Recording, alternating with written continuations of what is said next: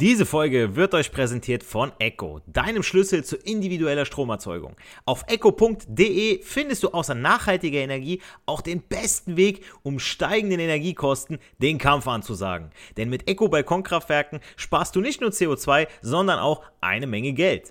Egal ob am Balkon, im Garten oder auf dem Dach. Die Mini-Solaranlagen von Echo kannst du überall aufstellen. Das geht auch ganz leicht, denn dafür musst du sie nur an die Steckdose stecken und kannst direkt deinen eigenen Strom produzieren. Tauche ein in die Welt erneuerbarer Energien, entdecke smarte Lösungen für dein Zuhause und fang sofort an zu sparen.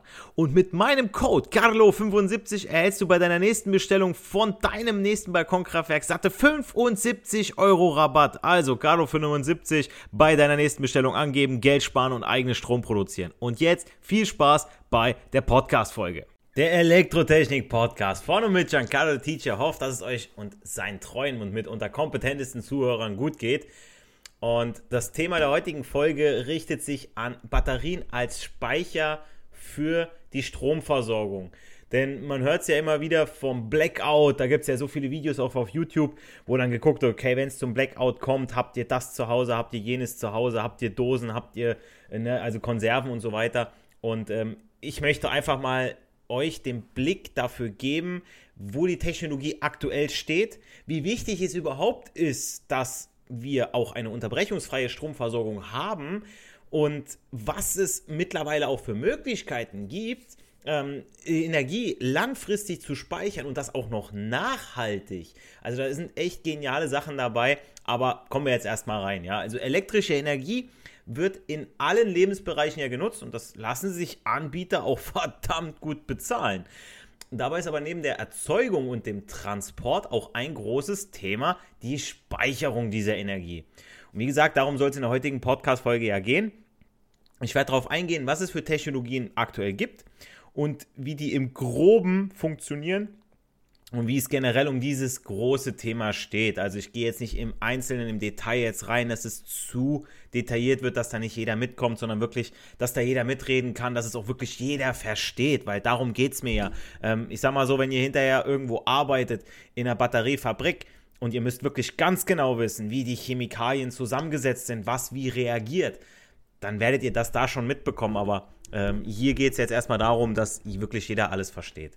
Also grundsätzlich erfolgt die Speicherung von Energie ja in sogenannten galvanischen Zellen. So werden sie genannt, nach ihrem Erfinder, dem italienischen Physiker Luigi Galvani, bei denen zwei metallische Elektroden als Anode, also Pluspol, und Kathode, dem Minuspol, in eine Flüssigkeit, dem sogenannten Elektrolyt, getaucht werden. Wird nun ein Verbraucher angeschlossen, dann bewegen sich ja außerhalb dieser Zelle die Elektronen, also von physikalisch gesehen von Minus nach Plus, technisch gesehen von Plus nach Minus. Ja, wir sagen immer, oh, Strom fließt von Plus nach Minus, aber physikalisch gesehen wissen wir, Elektronen sind ja negativ. Wir haben irgendwo einen Elektronenüberschuss, irgendwo einen Elektronenmangel und die wollen sich ausgleichen, also von Minus nach Plus. Während es innerhalb der Zelle Ionen sind, die von den Elektroden abgegeben werden.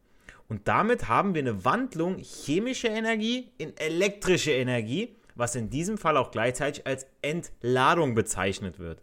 Also wir haben ja beim Strom verschiedene Wirkungen. Wir haben die Lichtwirkung, Wärmewirkung, magnetische Wirkung und hier eben auch die chemische Wirkung. Ja, Strom macht warm, Strom macht Licht, Strom erzeugt ein Magnetfeld. Okay. So, die zwischen den Anschlüssen der Elektroden feststellbare elektrische Spannung hängt wie unter anderem beim Kondensator die Kapazität vom Material der Elektroden ab und lässt sich aus der elektrochemischen Spannungsreihe dann bestimmen. Wer gehe ich da jetzt nicht drauf ein? Dies wird dann als Nennspannung oder auch Klemmspannung bezeichnet und weist Werte so im einstelligen Voltbereich auf. Also ihr kennt es von 3A oder Doppel-A oder C oder D Batterien, ja habt ihr so 1,5 Volt, ist so immer so ganz typisch. Und äh, wird bei der galvanischen Zelle jetzt eine Gleichspannung, also DC, angelegt, dann erfolgt durch Elektrolyse die Wandlung der elektrischen Energie in chemische Energie, wie gerade schon mal angedeutet. Und diese galvanischen Zellen werden allgemein ja als, wie ihr sie kennt, Batterien bezeichnet, bei denen es folgende Varianten aber zu unterscheiden gibt. Da haben wir die Primärelemente, welche sich nach Entladung nicht wieder aufladen außer mit speziellen Ladegeräten. Video dazu übrigens auf meinem Kanal auf YouTube, TikTok und Instagram. Also man kann auch alkaline Batterien wieder aufladen. Bis zu, Ich weiß nicht, drei, vier, fünf Mal, aber wenn man sich überlegt, wie viele Batterien im Schrott landen, ähm, dann tut man der Umwelt damit schon was Gutes. Kann ich nur empfehlen. Dann gibt es die sogenannten Sekundärelemente oder im allgemeinen Sprachgebrauch eher als Akkumulatoren bekannt oder Akkus, ja, wie ihr sie auch im Handy habt.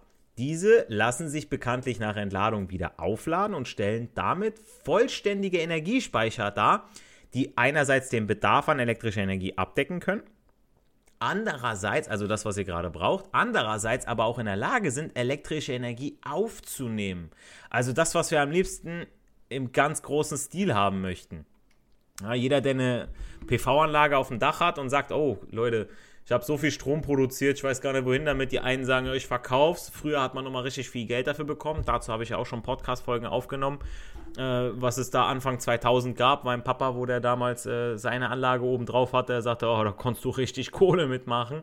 Und mittlerweile kriegst du ja kaum noch was dafür, da legst du nur noch drauf. Ähm, plus die Steuersachen und so weiter, weil du Kleingewerbe, weil du ja dann was verkaufst und so weiter. Das ist echt nicht cool. Deswegen denkt man sich ja gut, okay, ich möchte nur mich selbst versorgen damit und das Überschüssige speichere ich, ja, dass ich das irgendwann mal nutzen kann. Hört sich ja erstmal prima an. Nur sind die Akkus, die wir so kennen, sehr klein und zumeist auch leicht transportierbar. Ja, die Akkus, die Batterien oder in den Handys ich meine, klar, wenn man jetzt ein Elektroauto hat, man lädt es auf und man kann über das Elektroauto in sein Haus einspeisen, auch so eine Geschichte. Ja. Aber da ist ja auch wieder, da scheiden sich auch wieder die Geister, beziehungsweise da spielt auch wieder die Politik eine Rolle.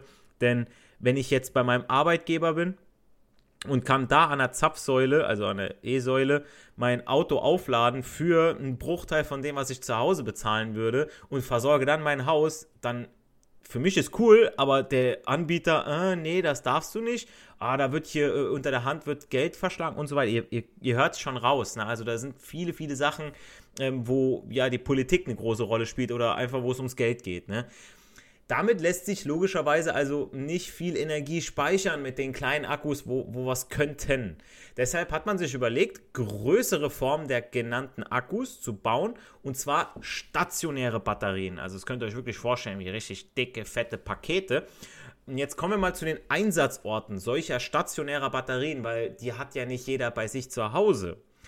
Neben den kleinen Batterien, die die meisten in ihrem Haushalt kennen, gibt es eben, wie gesagt, die stationären Batterien, welche bei der Stromversorgungssystem nach spezifischen Gesichtspunkten zum Einsatz kommen. Wie zum Beispiel bei einer PV-Anlage. Da haben wir schon einen Speicher, müssen halt nur schauen, wie lange der kann. Dann gibt es sogenannte Transaktionsbatterien. Diese kennt ihr auch. Sie werden nämlich äh, unter anderem äh, Batterien in den E-Autos genannt, die für den direkten oder indirekten Antrieb eingesetzt werden, ja, vom E-Auto. Aber in meiner heutigen Podcast-Folge soll es mehr um die stationären Batterien gehen da sie bei einem Netzausfall, zum Beispiel bei einem Blackout, bis zur Netzrückkehr, so nennt man das, wenn wieder Spannung vorhanden ist, elektrische Energie bereitstellen können. Und das ist, glaube ich, im Sinne von uns allen.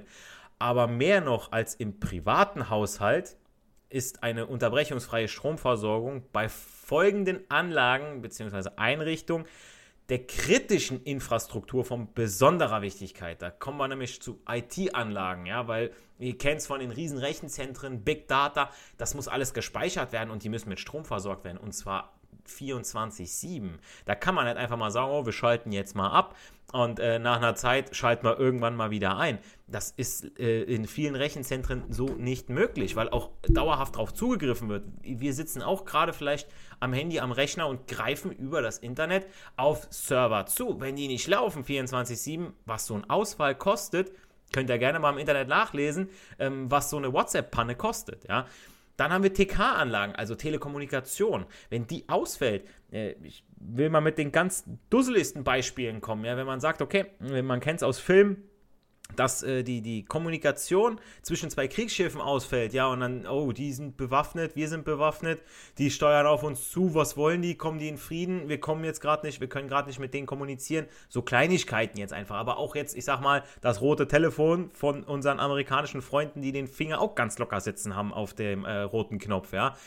Dann Krankenhäuser, vergleichbare Einrichtungen, finde ich mit sogar der wichtigste Punkt. Ja? Wenn ich da liege und dann geht auf einmal Stromversorgung aus, klar, wir haben ein IT-System, da haben wir einen Spannungswächter, der zeigt den ersten Fehler und erst beim zweiten schaltet er ab, aber trotzdem, ja, wenn grundsätzlich da was ausfällt und dann muss erstmal das Notstromaggregat, Diesel und so weiter anlaufen, ähm, da spielen Sekunden, spielen da über Leben und Tod eine Rolle. Dann, klar, Produktionsanlagen, je nachdem, was für Produktionsanlagen. Ich sag mal so, wenn es jetzt eine Heizungsfirma trifft, mal ganz kurz, jo, hat es ein bisschen Verlust, aber da sterben nicht Menschen, ja. Äh, genauso wie bei Kraftwerksanlagen. Kraftwerksanlagen müssen auch irgendwo versorgt werden und müssen auch dauerhaft unter Spannung stehen, ja. Deswegen, oder Brandmeldeanlagen. Also wenn sowas ausfällt, auch Alarmanlagen, Leute, dann haben wir irgendwo ein Problem ich habe scherzweise immer wieder gesagt, ich, hab, ich erinnere mich an die Simpsons-Folgen, wenn äh, irgendwo ein Stromausfall war, da haben die Leute direkt, ich weiß nicht wo, aber die hatten alle direkt einen Backstein in der Hand und konnten direkt plündern. Ich dachte mir so, ja klar, warum nicht? So, wenn alles ausfällt. Ja, aber gut, äh, ich glaube nicht, dass es dazu kommen wird. Äh, denn zu, dem, zu dem Spaß werden wir leider, glaube ich, nicht kommen. Aber ihr wisst, worauf ich hinaus will, ja. Ähm, The Purge und so weiter hat es auch gezeigt, so mit Alarmanlagen, ähm, ne? ich will dazu jetzt nicht weiter drauf eingehen. Aber dabei spielt es keine Rolle, ob es sich beim betroffenen Netz jetzt um Gleich- oder Wechselspannung handelt.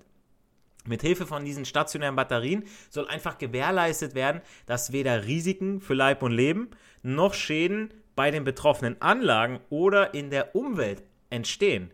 Und genau deshalb bedarf es eben hoher Anforderungen an die Betriebssicherheit. Jetzt gilt es zunächst zu unterscheiden zwischen einer sogenannten USV-Anlage, also unterbrechungsfreie Stromversorgung, und den klassischen Notstrom als Netzersatz. Bei USV-Anlagen wird nämlich Wechselstrom zum Beispiel mit, wird, äh, mit einem Gleichstrom-Zwischenkreis gearbeitet, der einen Gleichrichter und einen Wechselrichter umfasst. Dabei speist das Wechselstromnetz, von, also wenn alles funktioniert, zuerst den Gleichrichter, der die Batterie lädt bzw. die Ladungserhaltung bewirkt. Anschließend wird ja diese Gleichspannung von der Batterie über den Wechselrichter zur Versorgung der Verbraucher wieder in Wechselspannung gewandelt, weil wir ja eben alles Wechselspannungsverbraucher haben. Es handelt sich somit um einen Standby-Betrieb oder sagen wir auch Pufferbetrieb der Batterie, Pufferbatterie vielleicht schon mal gehört. Wobei diese bei Netzausfall die Stromversorgung der Verbraucher über den Wechselrichter verzögerungsfrei sicherstellt. Das heißt, diese ganze im Standby ist die da, Netz fällt aus, okay, die Batterie hat jetzt einen gewissen Speicher, die wandelt jetzt die ganze Zeit um, bis sie irgendwann natürlich mal leer ist. Ne? Ein Bild vom Schema von so einer USV-Anlage inklusive Erklärung habe ich in meinem passenden Video auf meinem YouTube-Channel sowie auf TikTok und Instagram, also schaut dazu gerne mal rein. Dann haben wir Notstrom oder auch Netzersatzanlagen, kurz NEA. Die übernehmen bei Netzausfall ebenfalls die Wechselstrom- und oder Gleichstromversorgung der Verbraucher mit Hilfe stationärer Batterien. Diese müssen allerdings im Störungsfall automatisch oder manuell zugeschaltet werden, weshalb dabei stets eine kurze Netzunterbrechung auftritt, was unter Umständen schon zu großen Schäden führen kann. Und wie bereits erwähnt, ist ein wichtiges Einsatzgebiet für stationäre Batterien, Photovoltaikanlagen, um eine gewünschte Stromversorgung und oder Anbindung an das vorhandene Wechselstromnetz zu ermöglichen. Auch dazu habe ich ein ganz einfaches Schema an meinem Whiteboard für euch gezeichnet und in einem Video erklärt. Deswegen, es lohnt sich immer, da auch reinzuschauen bei meinem YouTube, TikTok und äh, Instagram-Channel, einfach Elektrotechnik Podcast.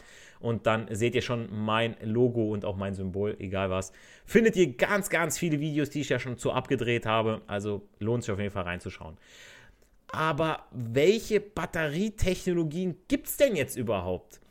Für die Stromversorgung mit stationären Batterien haben sich folgende Technologien bereits bewährt auf die ich jetzt kurz eingehen werde. Das heißt, ihr werdet jetzt ein paar Batterietypen hören. Ich habe dazu auch schon mal eine Podcast-Folge mal im Speziellen gemacht. Hier nochmal quasi der Überblick nach einer kurzen Werbeunterbrechung.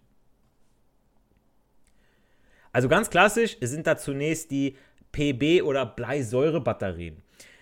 Die positiven und negativen Elektronen dieser Batterien bestehen im ungeladenen Zustand, Bleisulfat, und weisen in der Regel eine Gitterstruktur auf. Wenn man jetzt das Ganze sich in der Teilchenkunde angucken würde. Als Elektrolyt, diese Flüssigkeit, dient Schwefelsäure, die mit Hilfe von destilliertem Wasser, also ne, Wasser, was komplett tot ist, da ist kein Salz, gar nichts drin, auf eine Konzentration von 38% eingestellt ist, weshalb das Batteriegehäuse säurefest sein muss, Schwefelsäure. Bei Ladung erfolgt eine Elektrolyse des Wassers, also die Zersetzung in Wasserstoff und Sauerstoff. Ihr hört schon raus, ah, Wasserstoff ist gar nicht so neu und äh, ist schon genial und das gab es schon mal und man hat sich da schon mal Gedanken gemacht, aber da wollen wir heute nicht drauf eingehen. So, also Zersetzung, Elektrolyse, Wasserstoff, Sauerstoff. Dadurch wandeln sich die Elektroden in Bleioxid als Anode und Blei als Kathode, also Plus- und Minuspol jeweils. Und die Nennspannung von so einer Schwefelsäure, äh, von so einer Bleisäurebatterie beträgt circa 2 Volt. Gar nicht schlecht. So, dann gibt es die Nickel- oder äh, NICD- oder Nickel-Cadmium-Batterien. Hier möchte ich aber anmerken, für alle, die es nicht wissen, dass diese Batterietypen für den privaten Bereich nicht mehr in den Verkehr gebracht werden dürfen, weil die wegen der Giftigkeit des Cadmiums erforderliche fachgerechte Entsorgung nicht gewährleistet ist. Weil ihr wisst es selber, jeder von uns der so ein bisschen auf die Umwelt achtet, Mülltrennung macht und Batterien da entsorgt, wo sie entsorgt werden dürfen. Es gibt auch zu viele Idioten, die komplette Windeln in, ins Klo werfen. Es gibt zu viele Idioten, die alles, was sie haben, in den Restmüll schmeißen. Es gibt zu viele Idioten, die eben keine Mülltrennung machen. Und man muss immer vom dümmsten anzunehmenden Vorfall ausgehen. Ja? Immer vom dümmsten anzunehmenden User in der IT. Und so ist das hier genauso. Weswegen einfach man muss einfach von der Herde ausgehen. Und in der Herde gibt es einfach zu viele Vollidioten, die das Vorankommen einfach erschweren. Weswegen immer, wenn neue Technologien rauskommen, die wirklich komplett idiotensicher gemacht sein müssen, weswegen auch Apps so einfach wie möglich strukturiert aufgebaut sein müssen. Warum machen nicht viele Leute ihre Steuererklärung? Weil sie zu blöd dafür sind. Ja, wer zu blöd ist, wird nicht belohnt. So am Ende des Jahres mit im Schnitt über 1000 Euro. Ja, nur mal so am Rande. Aber wie gesagt, jetzt mit diesen Nickel-Cadmium-Batterien habe ich auch eine Story. Ich habe damals in der Ausbildung, habe ich den Azubis darüber mal erzählt, weil die haben diesen Memory-Effekt. Und dann sagte einer so, ja, aber wir haben doch sowieso nur Lithium-Ionen-Akkus. Ja, aber Nickel-Cadmium ist noch im Einsatz. Es ist nicht tot. Das wussten nicht mal die Ausbilder der, unserer, unserer tollen Studienseminars, die wussten das nicht mal. Da denke ich mir, Alter, nimm deine alten 1800er Bücher weg, ja. Ich meine, Charles Darwin, okay, Aber ich sag mal so, der Rest, so, das kannst du alles vergessen. So, was ist los mit dir? So, du musst dich auch mal informieren. Nein, die denken sich, oh, ich habe doch meinen Job sicher, ich bin Beamter. Ja, und, und das ist das, warum ich sowieso das Beamtentum sowieso kritisiere, weil die Leute haben das und ruhen sich dann aus. Ich würde alle fünf Jahre würde ich eine Prüfung machen. Ja, so, ah, bist du es überhaupt noch wert, dass du sicheren, in Anführungsstrichen, Job hast. Ne? Nur mal so meine Meinung dazu. Ja, ich bin auch verbeamtet, aber ne, ich meine nur, ich würde alle fünf Jahre so, wenn du es nicht mehr wert bist, fliegst du. Wie oft hast du krank gemacht? Was? Burnout? Fick dich. Nur mal so am Rande. Würde ich genau so machen, ja. Ähm, aber wie gesagt, äh, es gibt auch äh, Unfairheiten oder beziehungsweise Ungerechtigkeiten auch in, äh, im, im, im, öffentlichen, die, äh, im öffentlichen Leben, ja, wo ihr, wo ihr frei angestellt seid. Deswegen, ähm, ja, wir geben alle immer unser Bestes und wir müssen mit uns selber zufrieden sein. Das ist nicht, wie gesagt, in unserem äh, Einflussbereich, höchstens in unserem Interessensbereich. Also Nickel-Cadmium. Ähm, für den Einsatz im kommerziellen Bereich gilt diese Regelung nämlich nicht, dass sie nicht da eingesetzt werden, weil hier durch spezifische Vorgaben und Kontrollen der professionelle Umgang einschließlich Entsorgung sichergestellt wird. Ne? Bei diesen Nickel-Cadmium-Batterien läuft es ähnlich wie bei den Bleisäure-Batterien. Die positive Elektrode besteht aus Nickelhydroxid, Nickeloxid, Hydroxid, so. Die negative Elektrode aus Cadmium.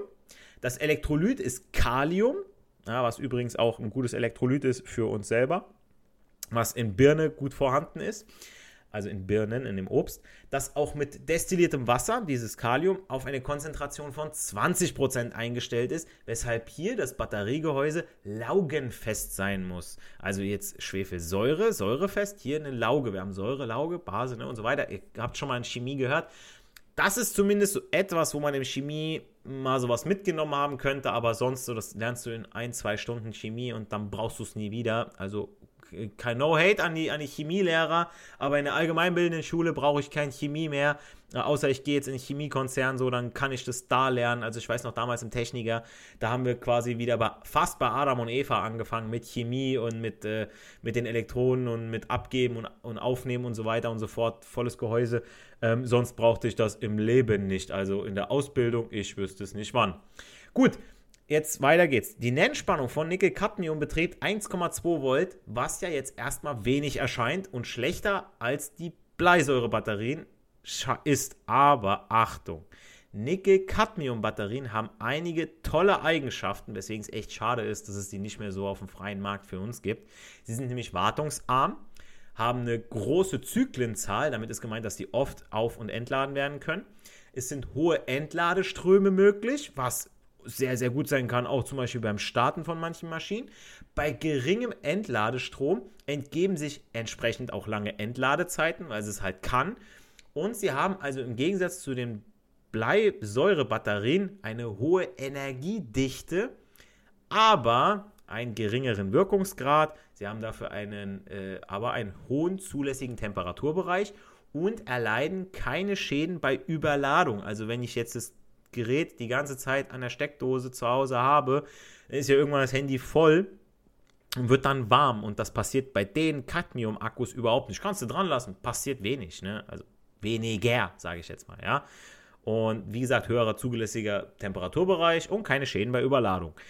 Eine ungiftige Alternative zu Nickel-Cadmium wären Nickel-Metallhydrid-Batterien, die sogar eine höhere Leistungsdichte jedoch eine höhere Selbstentladung und einen kleineren Temperatureinsatzbereich aufweisen.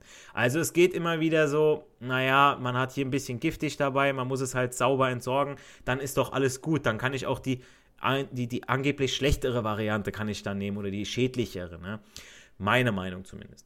Kommen wir zum letzten bekannten Typen und das ist klar die Lithium-Batterie. Hier spielt das chemische Element Lithium die ausschlaggebende Rolle, also ein Leichtmetall mit geringer Dichte.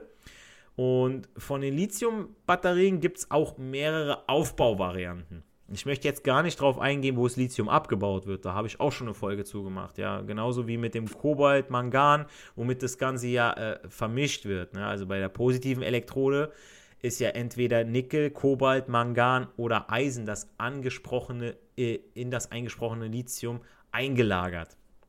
Und ähm, das, ja, wie gesagt, über das Abbauen und so weiter, das kann nicht unsere Zukunft sein. Wenn es weg ist, ist es weg. So, dann haben wir Ruhe. Okay, dann ist die Natur, es wird sowieso kaputt gemacht. Die muss ich jetzt erstmal, die erholt sich sowieso nicht so schnell von dieser Plage, die sich Mensch nennt. Aber ja, wir müssen das Beste draus machen. Ne?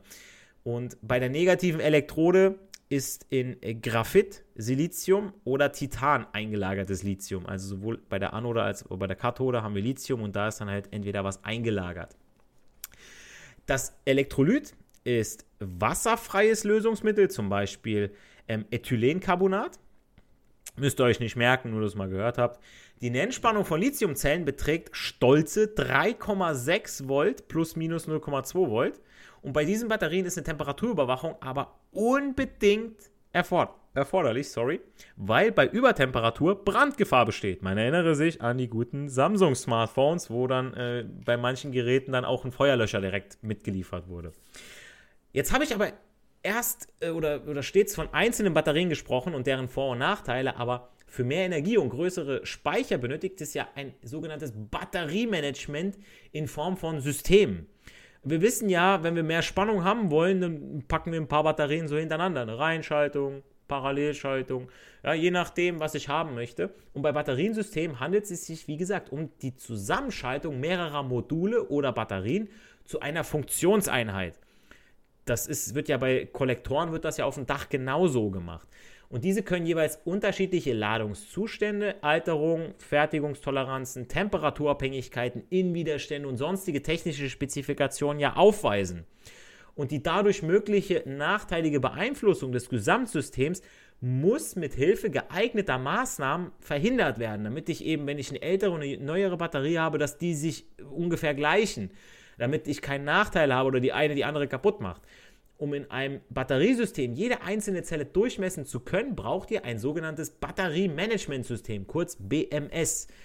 Dass jede Batterie des Systems berücksichtigt, indem es Ungleichgewichte zwischen den einzelnen Batterien prüft und im Bedarfsfall selbsttätig ausbalanciert, sodass alle Batterien in eurem System gleichmäßig ausgelastet werden. Stellt euch vor, ihr macht jetzt eine neue Batterie rein, die läuft super, aber die muss die ganzen anderen alten Musse tragen. Dann geht ihr euch natürlich wieder zuerst flöten. Wollt ihr natürlich nicht, deswegen brauchst du ein BMS.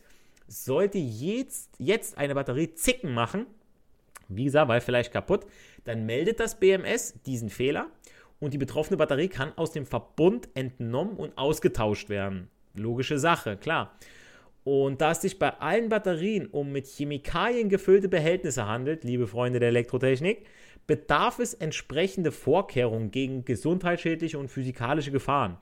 Ja, dazu zählt primär die Unterbringung der Batterien in elektrische Betriebsräume als geschützte Bereiche und diese müssen mindestens folgende Bedingungen erfüllen, um als solche auch geltend gemacht werden zu können. Also ich werde das jetzt mal kurz aufzählen, dass ihr mal hört, okay, was hat es überhaupt für so eine Anforderung an so einen Batterieraum?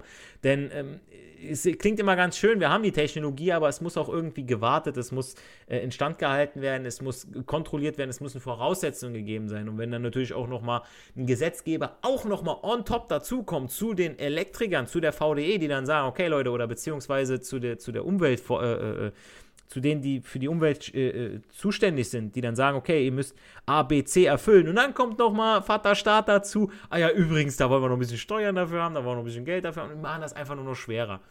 Deswegen einfach mal, dass ihr es hört, warum wir nicht, warum die Dinger nicht wie Pilze aus dem Boden wachsen. Also wir brauchen Zuluft in Boden und Abluft in Deckennähe. Wir brauchen eine Klimatisierung, Heizung und oder Kühlung in dem Raum. Wir brauchen eine Kabeldurchführung mit Brandschutz.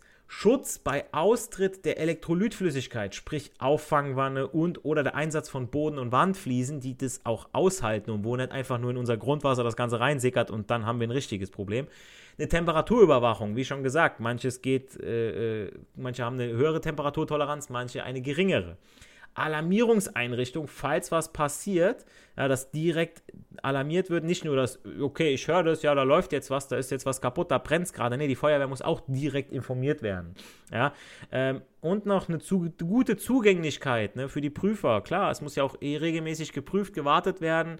Ähm, jeder, der schon mal gesehen hat, bei alten Batterien oder bei alten Kameras, wo noch Batterien drin sind, ja, Batterie ausgelaufen, Kontaktelektroden zugeätzt, muss sauber gemacht werden, beziehungsweise bevor das überhaupt passiert. Ja, soll ja gar nicht passieren. Bei kleinen Batterien, okay, mein Gott, passiert, trocknet, kaputt, wegschmeißen. Aber hier sind mehrere Faktoren, beziehungsweise auch mehr Geld im Spiel. Also, hier hört, äh, die Planung von Batterieanlagen richtet sich nach technisch-betrieblichen Anforderungen, weshalb man nicht mal eben auf die Schnelle sowas hochziehen kann.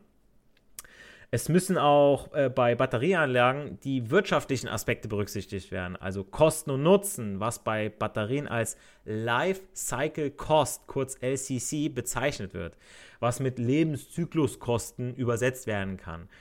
Diese umfassen unter anderem die Bereitstellung und das Betreiben des Batterieraums, die Beschaffung und Installation der Batterieanlage, Sicherstellung der bereits angesprochenen Belüftung und Klimatisierung, den Betrieb, die Wartung und Instandhaltung der gesamten Installation sowie die fachgerechte Entsorgung ausgetauschter Module und Batterien. Ja, da sagt man natürlich auch, okay, ich habe jetzt so und so viele Batteriemodule. Was ist denn, wenn die jetzt morgen kaputt sind? Wo entsorgen wir die ganzen denn? Ja, äh, fallen auch nochmal Kosten an und man muss sich darum kümmern. Und ihr hört selber raus. Und selbst wenn ich jetzt diesen Raum super mega toll geplant habe, brauchst immer noch die Handwerker, um das Ganze auch zu realisieren, dann das Ganze abzunehmen. Also äh, es ist nicht so einfach, wie es immer klingt. In der Theorie ist das immer eine ganz tolle Sache. Nur durch sorgfältige Auslegung und Realisierung einer Batterieanlage lassen sich Funktionsstörungen bis hin zum Totalausfall, Blackout, bei der Anlage und oder den angeschlossenen Verbrauchern eben vermeiden. Aber ich bin der Meinung, dass Batterieanlagen großes Potenzial für die Sicherung der netzunabhängigen Stromversorgung wichtiger Verbraucher haben.